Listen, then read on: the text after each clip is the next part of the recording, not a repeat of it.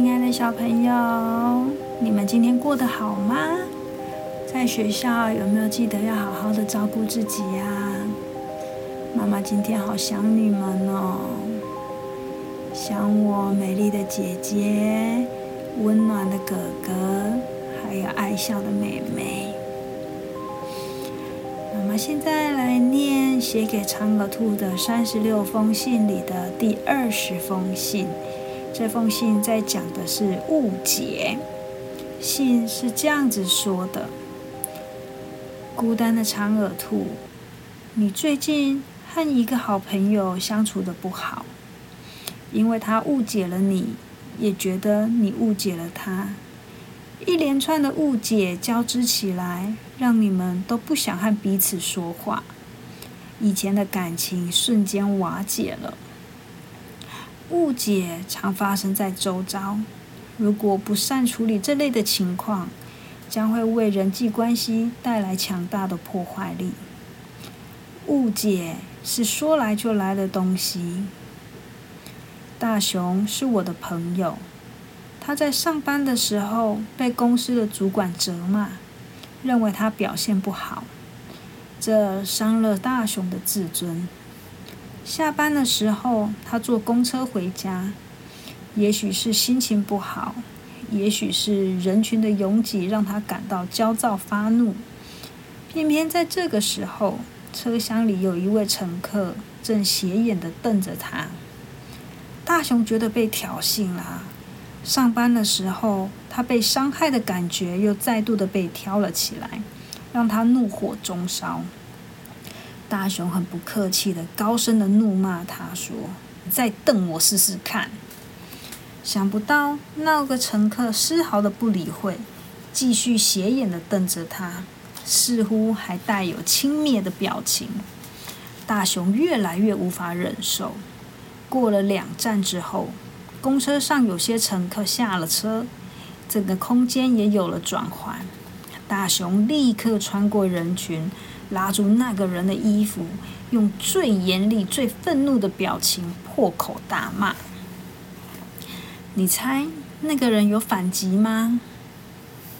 其实，对于大雄的举动，那个人显得惊慌失措。廉价的衣服被拉扯裂开，手中拎着的一袋橘子散落在公车里，滚得很远。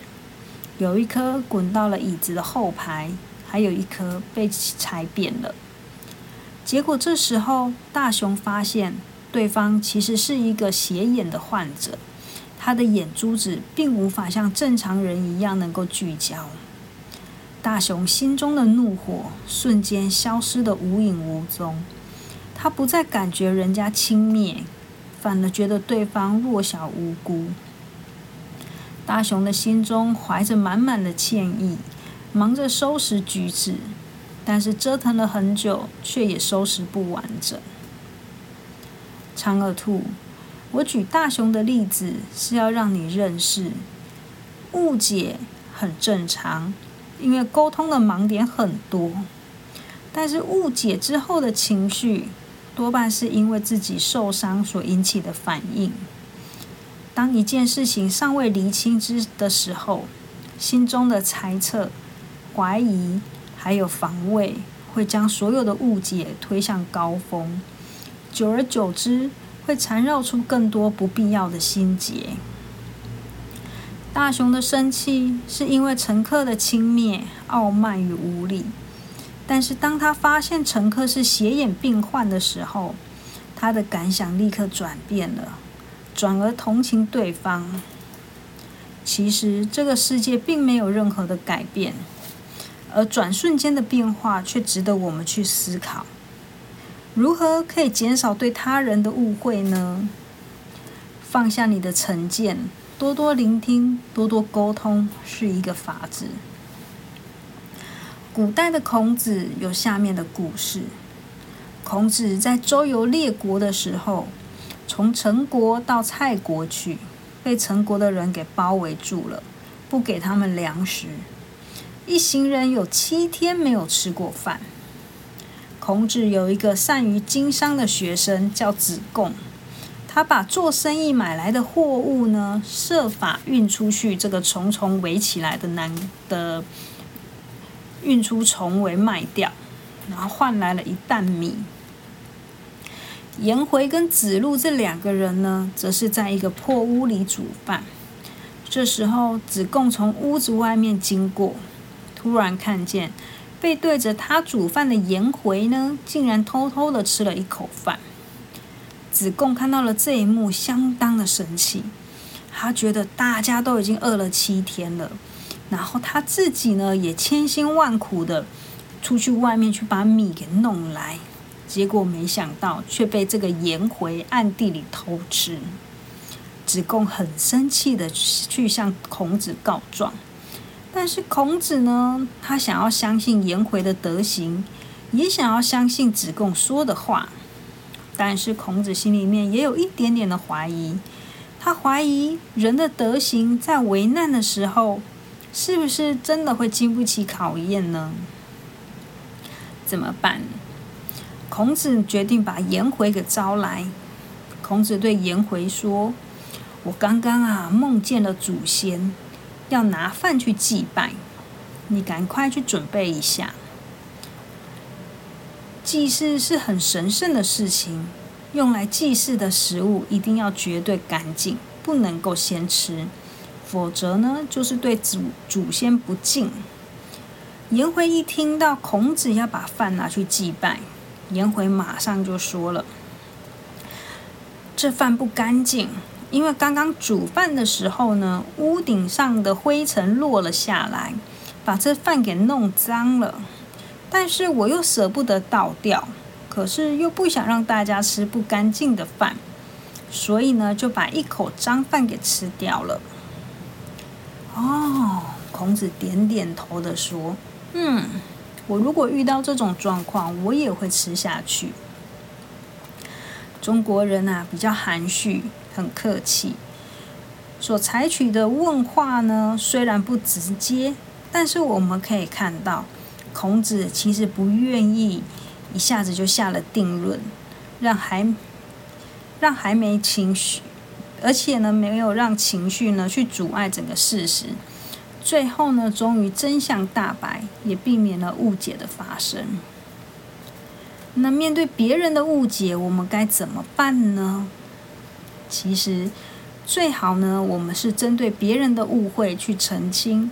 而不要锁在别人为什么要误会你，这样就不会让情绪纠葛，让彼此的解释失焦，导致不愿意沟通了。在日本有一个佛教的故事，我讲给你听。白隐禅师是一个寺庙的住持，他在村庄过着宁静的生活。这个村庄有一位女孩，还没有结婚就怀孕了，一直到她的肚子慢慢大了起来，她的父母才发现。女孩的父母很生气，又很严厉的逼问女孩：“孩子的爸爸到底是谁？”女孩为了保护她的男朋友，坚持不说出来，最后被逼急了，居然想到了那个与世无争的禅师。女孩便说：“肚子里面的孩子是白影禅师的。”哇！她的父母听到之后勃然大怒，气冲冲的去找白影禅师要算账。白影禅师听完了之后呢，只是淡淡的说了一句：“是这样吗？”女孩虽然觉得羞愧，但是她又不知道怎么面对，他只是点点头，说是这样子的。他的父母非常的无奈，不知道要怎么办，所以啊，在孩子生出来之后呢，就把这个小孩送到白隐禅师的寺庙里，禅师也无条件的答应了。宁静的村庄因此波澜不已，也打破了白隐禅师的平静生活。村庄里的人呐，一直对他骂声连连，但禅师呢，却不为所动。他的内心平静，独自承担着这个骂名，也独自照料了这个幼小的生命。过了好几年之后，这个女孩受不了他的良心谴责，最后把实情告诉他的父母。他说：“孩子的爸爸其实是一个隔壁村的年轻人。”他们父母知道真相之后呢，大吃一惊，立刻去找这个白隐禅师，为这么多年的误解致上深深的歉意，请求禅师能够宽恕，并把这个孩子给带回家。白隐禅师听了前因后果，也只是轻轻的问了一句：“哦，是这样吗？”父母和女孩连忙的说：“是这样子的。”禅师又无条件的把孩子给送回去了。长耳兔，长期以来，我一直认为禅师面对的态度是非常高的境界。如果不是得道高僧，不可能如此。因为禅师的内心非常的平静，不口出恶言，不怨对愤怒，这绝不是压抑情绪的结果。而是对人世间的接纳，也愿意承担被误解之后的骂名，这是一种真正的宽容。误解与被误解，内心一定都不好受。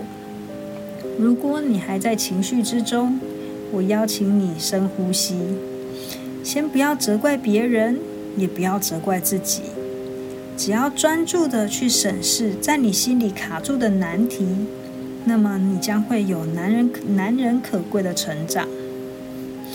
遇到误解，会说不是这样吧的阿健比。